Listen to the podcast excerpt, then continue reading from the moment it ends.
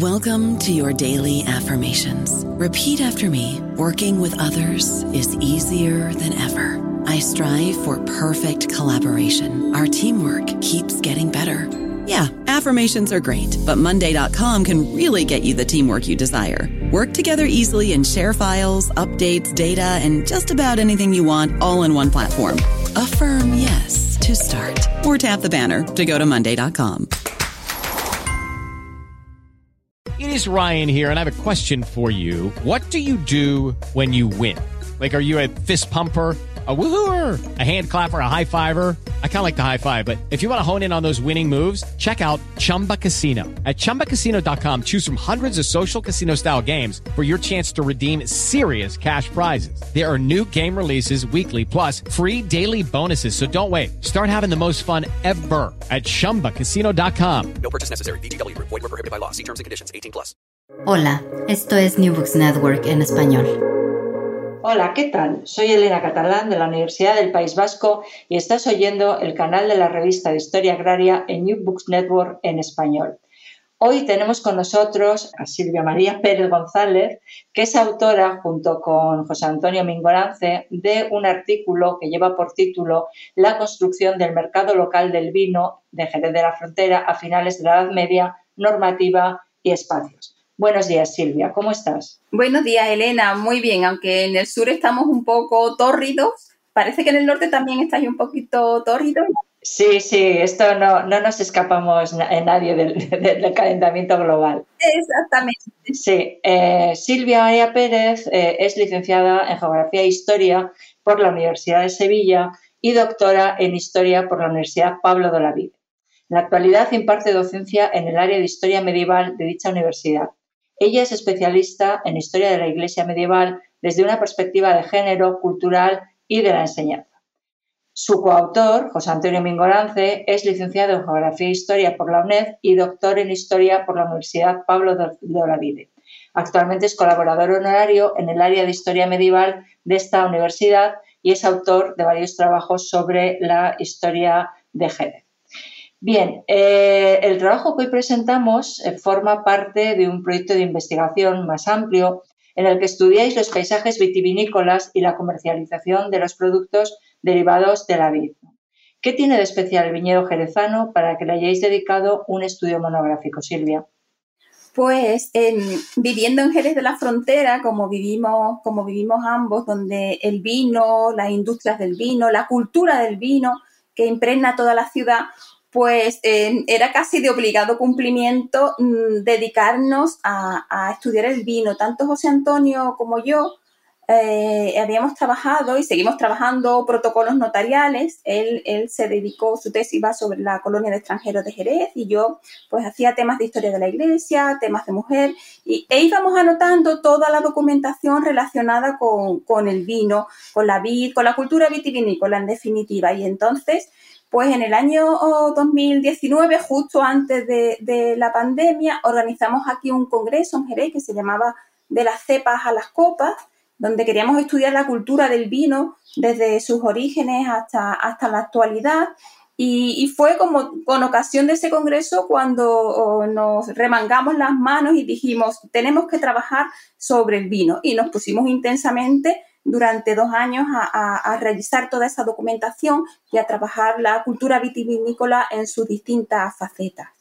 Muy bien, sí, porque el, vino de Jerez, lo digo para todos los oyentes que, pues, que no conozcan la península, eh, bueno, está en el sur de, la península y es, eh, tiene fama internacional, especialmente eh, a partir del siglo XIX porque entra en los mercados británicos después de la desamortización y con muchas bodegas también de origen, de origen británico. ¿no?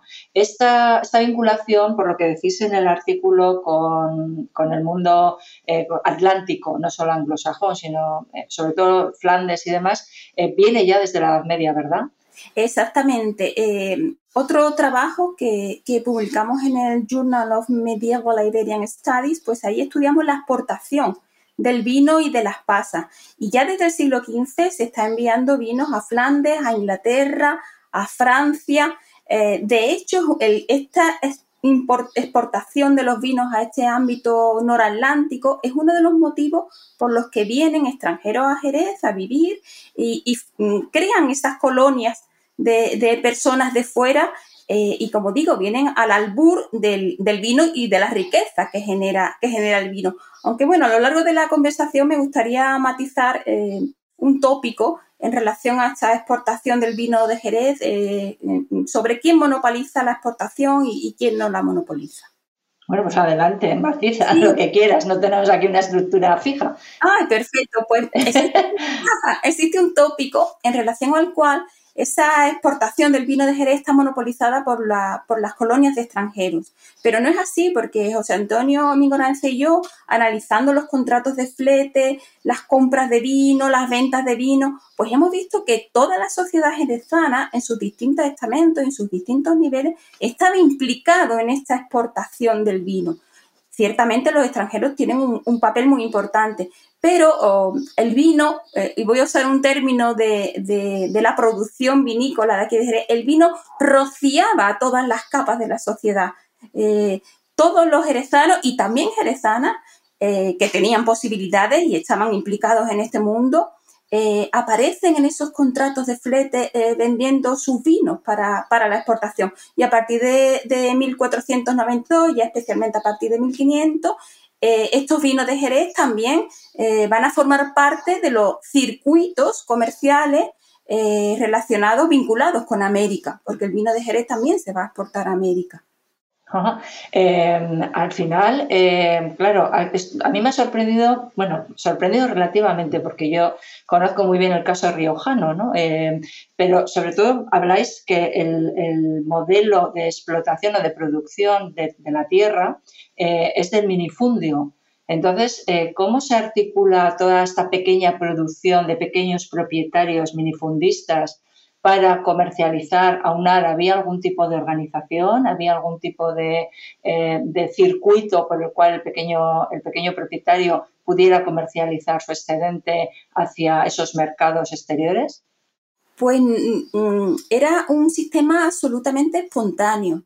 Eh, el tema del minifundio, también eh, del minifundio de viñas, también viene a romper otro tópico, porque cuando se piensa en Andalucía, en las explotaciones agrarias en Andalucía, siempre tenemos en mente la gran propiedad. La gran propiedad, o ya en épocas más recientes, eh, lo que sería un cortijo. Pero, pero no es así, no es así. Esto lo ha estudiado muy bien la profesora Borrero Fernández eh, en, Andalucía, la explotación de la viña durante la Edad Media y buena parte de la modernidad, por lo menos hasta finales del siglo XVI, cuando ya se produce una concentración de esa pequeña propiedad, eh, lo que predomina es el minifundio. Eh, de hecho, hay una, hay una frase de ella que a mí me gusta mucho, y es que donde hay viña, los pobres son menos pobres y los ricos son menos ricos. las explotaciones de viñas en la Andalucía occidental eh, no superan las dos aranzadas. Es un sistema de explotación muy interesante porque la viña no exige un trabajo continuado a lo largo del año, sino que la viña requiere las manos del especialista durante épocas muy concretas del año. Entonces, mientras la viña, vamos a decir, está en descanso, no necesita esos cuidados, eh, los propietarios de estas dos aranzadas, escasas dos aranzadas, trabajan en otras explotaciones de otra naturaleza para completar la economía. Y, retomando tu pregunta, pues no hay un sistema establecido, sino que todo es muy espontáneo. Eh, en época de, cosecha, ahora está muy adelantada, ahora se, se, vendimia en el mes de agosto, pero en la documentación del siglo XV y de principios del XVI, la fecha de recolección es septiembre. Eh, en septiembre, eh, los pequeños explotadores, los minifundistas de viña, acuden a la ciudad y allí realizan sus negocios. Eh, ellos no son los que intitulan en primera persona en relación a la iniciativa los contratos de compras de uva o de compras de vino, sino que es el comerciante quien, eh, digamos, lleva la iniciativa en este tipo, en este tipo de, contratos. Entonces, eh, a mí me gusta pensar o imaginar que en zonas estratégicas de la ciudad se producía ese contacto entre el gran comerciante, que luego ya se dedicaba a contactar con, quienes necesitaban el vino, quienes necesitaban eh, las uvas, con estos pequeños minifundistas. También tenemos contratos que se denominan así, contratos de carretadas de uvas, en virtud de los cuales se está trasladando desde las pequeñas explotaciones eh, la uva recolectada hacia otras de mayor tamaño. Entonces, tenemos distintos agentes que participan en, este comercio, que no hay un sistema definido, podríamos decir, pero hay un sistema conocido. Ya. Y sabe dónde tiene que vender y cómo tiene que vender la uva y el vino. Ya, pero lo que, esto que me estás diciendo a mí me recuerda muchísimo, fíjate, al sistema por adelantos que se produce eh, específicamente bueno, en, en muchos sectores, ¿no? industria textil, aquí en el País Vasco en la industria siderúrgica, en Europa durante todo el siglo XVII, ¿no? donde es el mercader el que está articulando la producción y la comercialización, que es, en fin, como lo que llamaban antiguamente la protoindustria, ¿no? o una de las bases de, del digamos, del impulso de la, de la, producción industrial, incluso en Inglaterra. O sea que, esto eh, también veo que, en la Edad Media articula buena parte del, comercio, ¿no?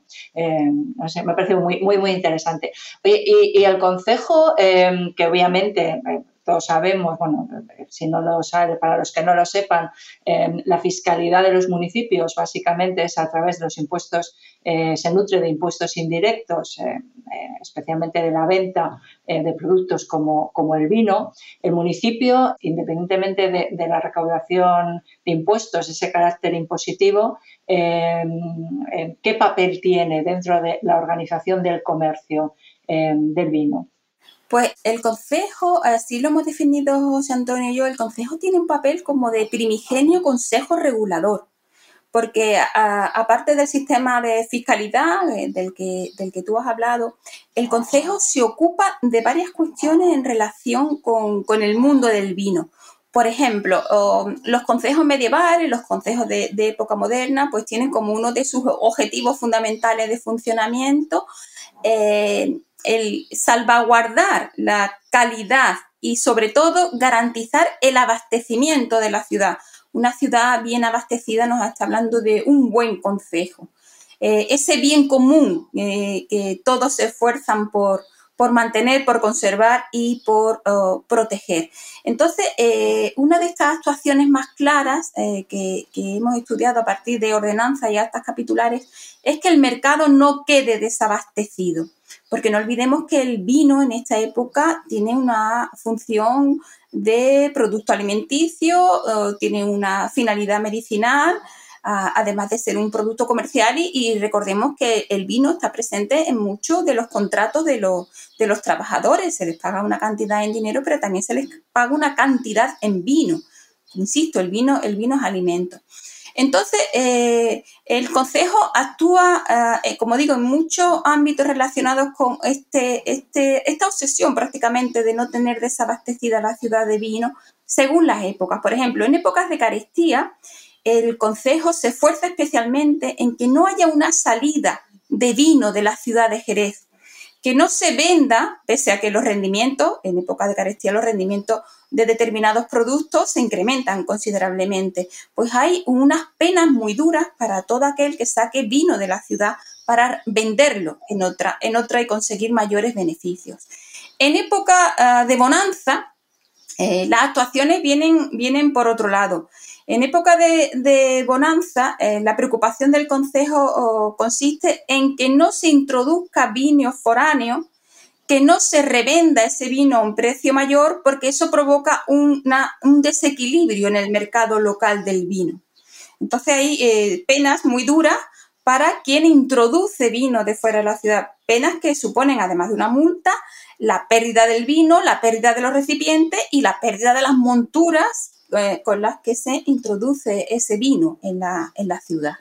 Sí, sí. Y también eh, tenían severas penas, eh, por lo que contéis en vuestro artículo, las actividades fraudulentas, ¿no? Que, esto, bueno, es, algo como, como Vox Populi, ¿no? El vino aguado, en fin, eh, toda una serie del cobrar eh, eh, más, más por, por, una cantidad menor, en fin, ese tipo de cosas que parecía que se daban sobre todo en los mesones y en las tabernas. ¿Nos puedes contar un poco, a ver, todo este, este escaqueo del pago fiscal por parte de, de taberneros y mesoneros? Pues eh, la verdad es que los fraudes eh, estaban a la orden del día. Eh, a ver, a mí a veces me gusta tirar piedra contra mi propio tejado y digo, es que los andaluces no tenemos solución. Pero supongo que estos fraudes se producirían en, todas partes. Por ejemplo, lo, que tú has hablado, lo de aumentar el volumen del vino, rellenándolo con agua, pero no solo con agua, sino también con cal y con yeso. La cal y el yeso. ¿Con yeso? ¿En serio? Pero esto sería muy tóxico y podría acabar en problemas de salud serios, ¿no? Sí, sí, las actas capitulares dicen porque es muy dapnoso e nocivo para la salud. Claro, es que me imagino que vamos, ibas a la taberna y acababas en el hospital, bueno, tirado en la calle, porque claro, hospital en la calle. La borrachera era muy mala. Bueno, perdona. Sí, sí, ya me imagino. Pero la calle y eso se han utilizado aquí en el marco de Jerez para clarificar el vino tradicionalmente. Claro, en su justa medida. De hecho, hay, hay, bueno, ahora lo llamamos enólogos, pero antes era el capataz. Hay capataces antiguos de bodega que ellos oh, son muy partidarios de seguir usando la cal y el yeso para clarificar el vino. Eh, la cal y el yeso fueron sustituidas, porque claro, si se te iba la mano, eh, el, producto resultaba absolutamente tóxico. La cal y el yeso fueron sustituidas por las claras de huevo para clarificar el vino. Ahora se utilizan eh, productos químicos mm, que tienen esa, esa, finalidad. Y ese uso de, de, las claras de huevo, pues llevó a que aquí en la zona se, se a ver, la necesidad o lo que uno tiene a mano genera un producto, a que se eh, generase un postre que es el tocino de cielo. No sé si lo, uh el cielo se hace con yemas. Entonces, el sobrante de la yema, las yemas que sobraban de, de, de, esa obtención de la clara para clarificar, pues, eh, pues produjo este tocino de cielo. Y aquí en el marco de Jerez hay una competencia por ver quién es la localidad que primero fabricó el, el, el tocino, el tocino de cielo. I don't know about you, but I'm very busy and I don't have a lot of time to cook. That's why I subscribe to Factor. Eating better is easy with Factor's delicious, ready to eat meals. Every fresh, never frozen meal is chef crafted, dietitian approved, and ready to go in just two minutes. You'll have over 35 different options to choose from every week, including Calorie Smart, Protein Plus, and Keto. These are two minute meals. Factor meals are ready to eat and heat, so there's no prepping, cooking, or cleanup needed. They're flexible for your schedule. Get as much or as little as you need by choosing your meals every week. Factor is the perfect solution if you're looking for fast, premium options with no cooking required. Sign up and save. We've done the math, and this is important. Factor is less expensive than takeout, and every meal is dietitian approved to be nutritious and delicious. Head to factormeals.com slash NBN50 and use code NBN50 to get 50% off. That's code NBN50 at factormeals.com slash NBN50 to get 50% off. Qué curioso, no tenía, no tenía ni, idea. Yo creía que era una cosa de las monjas que les sobraba eh, clarisas, ¿no? De cuando les llevan un montón de huevos para, para, para que haga el día de la boda y esas cosas, sí, sí. Sí, las monjas en Andalucía Occidental son, son muy dadas a hacer yemas, no a hacer tocino de cielo, a hacer yemas. Las yemas, sí, sí, sí. Entonces la cal y el yeso y, aumentar el volumen era uno de los, de los fraudes. Otro de los fraudes era alterar los pesos y medidas. En todas las ordenanzas municipales, medievales y de época moderna hay capítulos muy, muy precisos en torno a los pesos y las medidas, porque los pesos y las medidas se adulteraban eh, continuamente en las tabernas y, en los mesones, pues los taberneros y los mesoneros usaban em, medidas eh, adulteradas para, para, vender menos vino al precio de una mayor cantidad, cantidad de vino. De, de la, del control de estos pesos y medidas, eh, pues eh, se encargaban los fieles. Eh, que tenían, digamos, el estándar de las medidas e iban recorriendo las tabernas y los mesones comprobando que, que, fuesen así. Y además, en el caso de las, de las actas capitulares de Jerez, se establecen que esos pesos, esas medidas em, sean, eh, sean, estén manufacturadas en barro y no en madera. Claro, porque la madera sufre procesos de dilatación eh, y de encogimiento y entonces se establece que sean que sean de barro. Y también el Consejo de Jerez reguló eh, los precios, lo que había que pagar en las tabernas y en, y en los mesones. Especialmente en los mesones, porque a diferencia de la taberna, el mesón cumple una función de hospedaje. Entonces, eh, en, las actas capitulares, pues se recoge un acuerdo de todos los miembros del Consejo, en virtud del cual había que poner en las puertas de los mesones una tablilla con los precios. Los precios que tenía que pagar una persona por día y alojamiento, eh, si tenía criados se sumaba, se incrementaba esa cantidad y se traía montura también. Un fraude muy relacionado con la montura en, los mesones era que eh, por la cantidad que el hospedado pagaba, eh, a esa montura había que darle una cantidad de, comida. Y, lo que hacían muchas veces los mesoneros era poner a comer en un mismo pesebre a las monturas de dos clientes, con lo cual pues, con dos clientes ganaba el doble. Claro, claro. Eh, bueno, a ver, la picaresca, esto no es Andalucía, es idiosincrasia patria, yo creo que, de, todo, de todo el país.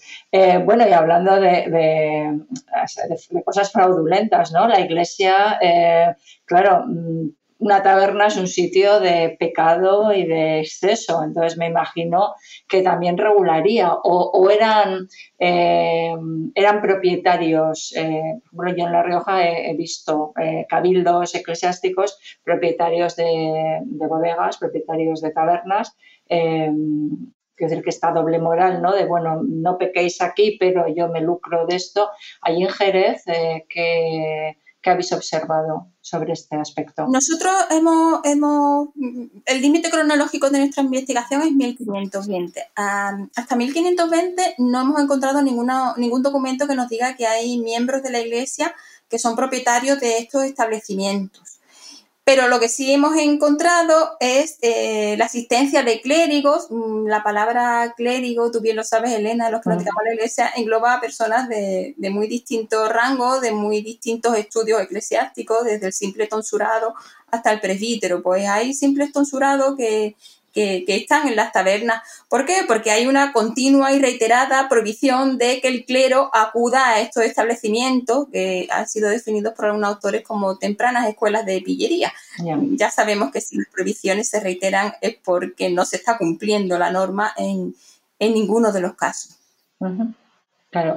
A ver, estamos pensando en vino, pero yo creo que la mayoría de nuestros oyentes estarán pensando en el vino de ahora pero el vino, como bien sabemos, el vino actual es heredero de, los procesos, eh, digamos, franceses de maduración y de envejecimiento que se producen a finales del siglo XIX, pero el vino que se, consume y se produce en épocas anteriores pues es un, poco diferente, ¿no? ¿Nos puedes explicar, así para que la gente se haga una idea, qué tipo de vino es, un tipo de joven, es un tipo, cómo lo envejecían o el vino que, se consume es un vino joven. Mm, eh, para la época que nosotros hemos estudiado no existe el concepto de envejecimiento del vino, sino que es el vino, de año. El vino de la añada, exactamente. El vino, el vino de año. Y, fundamentalmente eh, son de dos tipos, el, vino tinto y el vino claro. La, diferencia, y, las actas capitulares aparece, aparecen así las denominaciones, la diferencia entre uno y otro está en el tipo de uva. Por ejemplo, dicen hubo vino de uva torrontés, de uva mollar, es decir, es el tipo de vino, el, el tipo de uva el que marca el tipo, el tipo de vino. Eh, y, son siempre vinos vino jóvenes, aunque uno de, de los fraudes que se cometían era ah, mezclar vino, así aparece añejo, que yo calculo que es el que, que, tenía un año, poco más de un año, con vino joven. Eh, y se vendía como vino, como vino añejo, pero no existe ese sistema que ahora tenemos nosotros de crianza, donde el no, vino... No, eso es, eso es muy reciente, vamos, eso es 19... Muy reciente, ¿Y con los excedentes qué, qué, hacían? Porque claro, todo lo que hacían del vino luego se avinagraba, entonces, eh, ¿habéis visto algún tipo de, de, la documentación algo sobre, sobre esto? Lo que encontramos es la prohibición de vender vino avinagrado. Ah. Luego existía el vino vinagrado y existe la, prohibición de venderlo. Pero ¿qué se hacía con este vino? De momento la documentación no nos dice nada al respecto.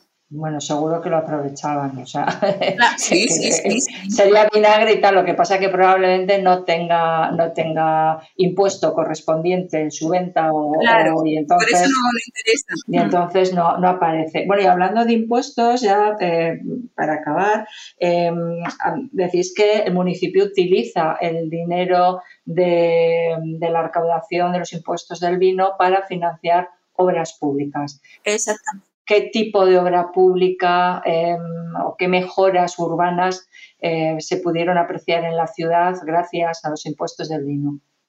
Tengo pendiente eh, un quinto artículo sobre el vino, eh, sobre la fiscalidad del vino. lo, tengo, lo tengo pendiente, pero para mí la fiscalidad es, muy complicada, entonces tengo que estudiar mucho y como decíamos antes, la vida en estos momentos no, no me da. Pero sí, eh, a partir de la documentación que hemos, que hemos estudiado, pues hemos encontrado que el vino, sobre todo las multas, las multas por los fraudes del vino, por meter vino foráneo, por todo aquello que está prohibido, se utiliza, por ejemplo, para ah, reparar eh, consolidar y acrecentar un edificio mm, absolutamente simbólico en Jerez, que es el Alcázar. Eh, muchas de las obras del Alcázar se costean con estas multas eh, relacionadas con el vino. Y también a finales del siglo XV hay una política de construcción de fuentes. Y esas fuentes se sufragan con las multas procedentes, procedentes del vino. Entonces aparecen relacionadas las distintas fuentes que se van a construir y con las partidas de las multas con las que se va a, financiar. Eh, con lo cual, al final, el vino sirve para financiar el agua. Sí, sí, es una cosa, estaba pensando yo en esto, qué contradicción, más. una cosa curiosa del, todo. Eh, pues muy bien, si quieres añadir algo más, eh, te gustaría algo que no hayamos hablado. Pues em, me gustaría finalizar con cómo evoluciona este mundo del vino medieval y de la temprana época moderna, porque lo, va a ser muy diferente. A partir de finales del siglo XVI y principios del XVII se va a producir esa concentración en pocas manos de todos los minifundios. Los propietarios van a vender eh, o, les van a, expropiar, expropiar los minifundios. Y por ejemplo tenemos el caso de, de un pago, un pago muy grande, macharnudo, estaba absolutamente dividido, pero a partir del siglo XVII buena parte de Macharnudo aparece en manos de una familia noble de Jerez, eh, de los Ponce de León.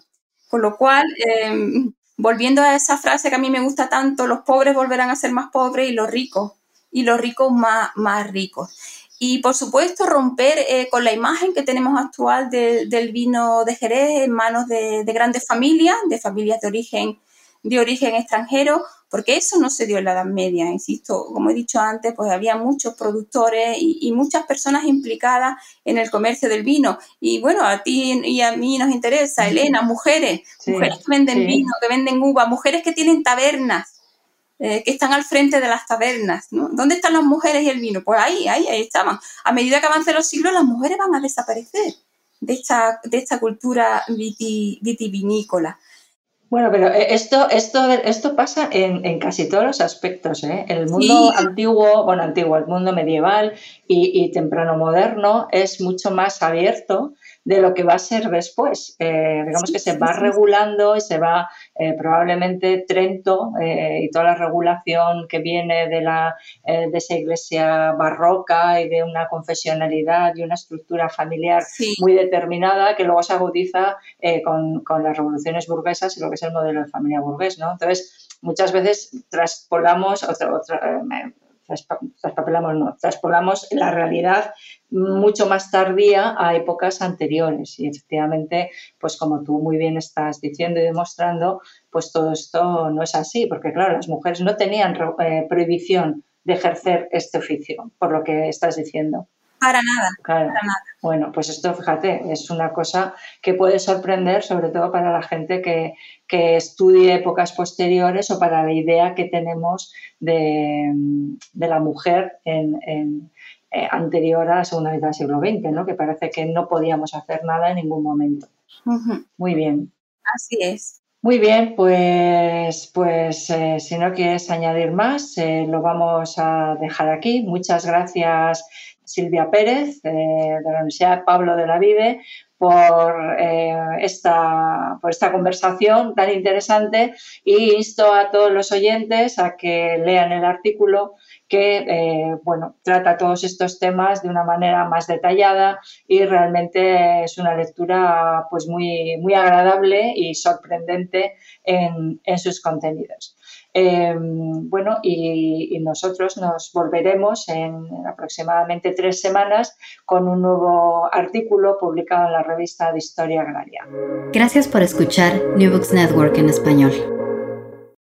Swimsuit? Check. Sunscreen? Check. Phone charger? Check. Don't forget to pack the 5 Hour Energy. It fits great in a pocket or carry on, and the alert feeling will help you arrive ready for anything. Now get 20% off when you use code 5HE Travel at 5hourenergy.com. Expires April 30th. One time use only, not valid with other discounts. Remember, visit 5hourenergy.com and use code 5HE Travel to save 20%.